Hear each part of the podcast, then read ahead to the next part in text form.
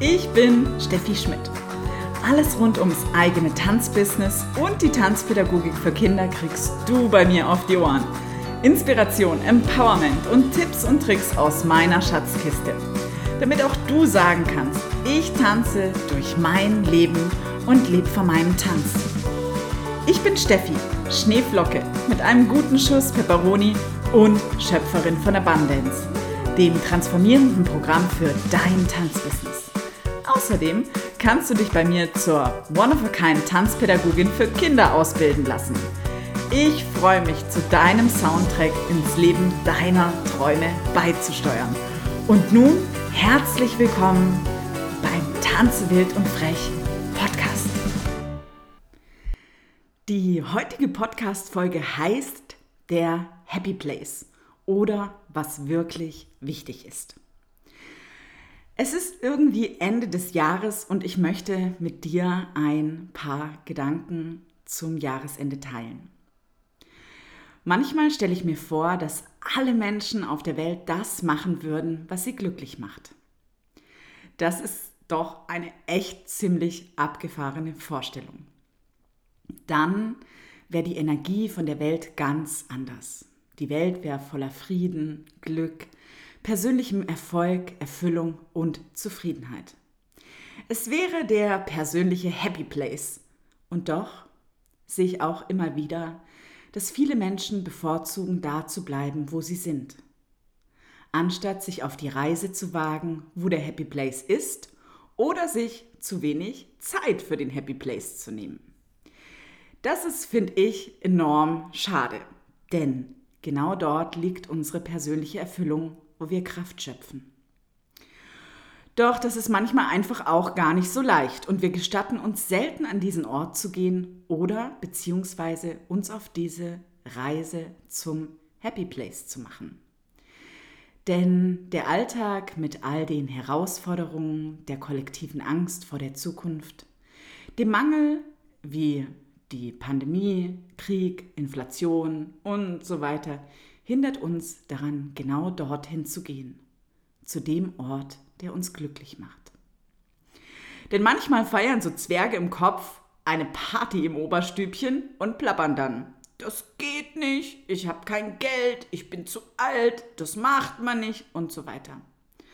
Und man geht dann nicht dafür los und macht nicht, was einen happy macht.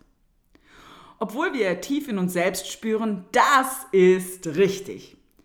Das ist vielleicht mein Seelenauftrag. Das ist, wofür ich auf dieser Welt hier bin. Das ist es, was mich absolut happy macht.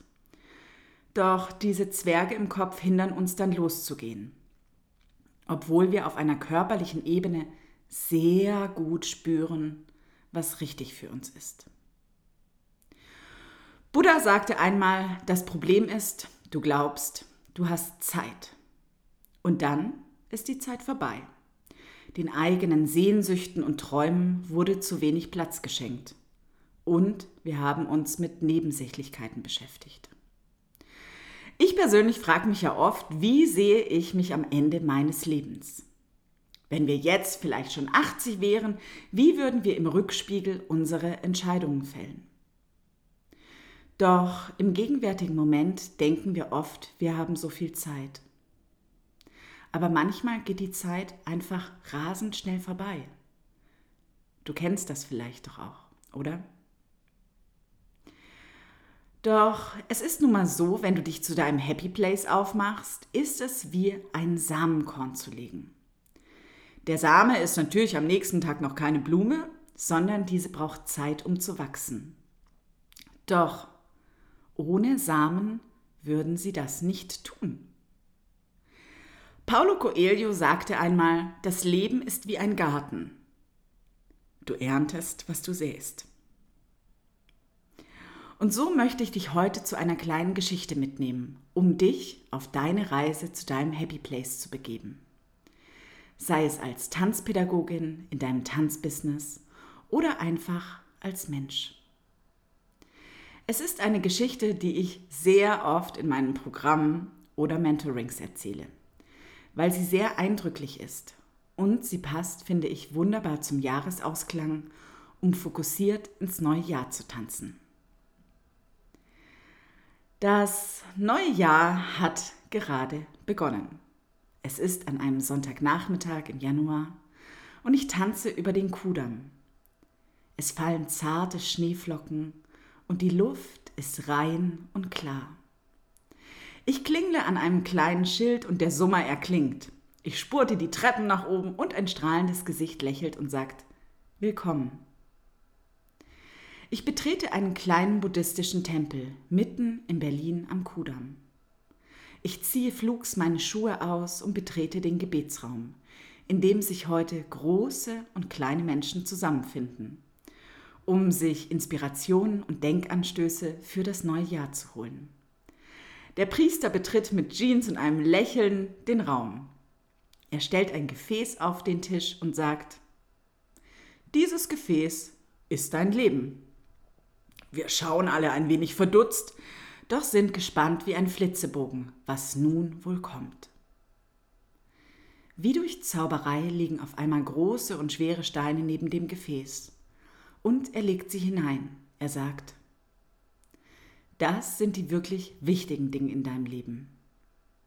Davon gibt es nicht so viel, oder?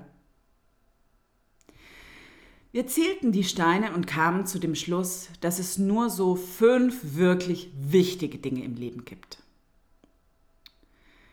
Nun ist das Gefäß voll, da passt wohl nichts mehr rein, sagt er.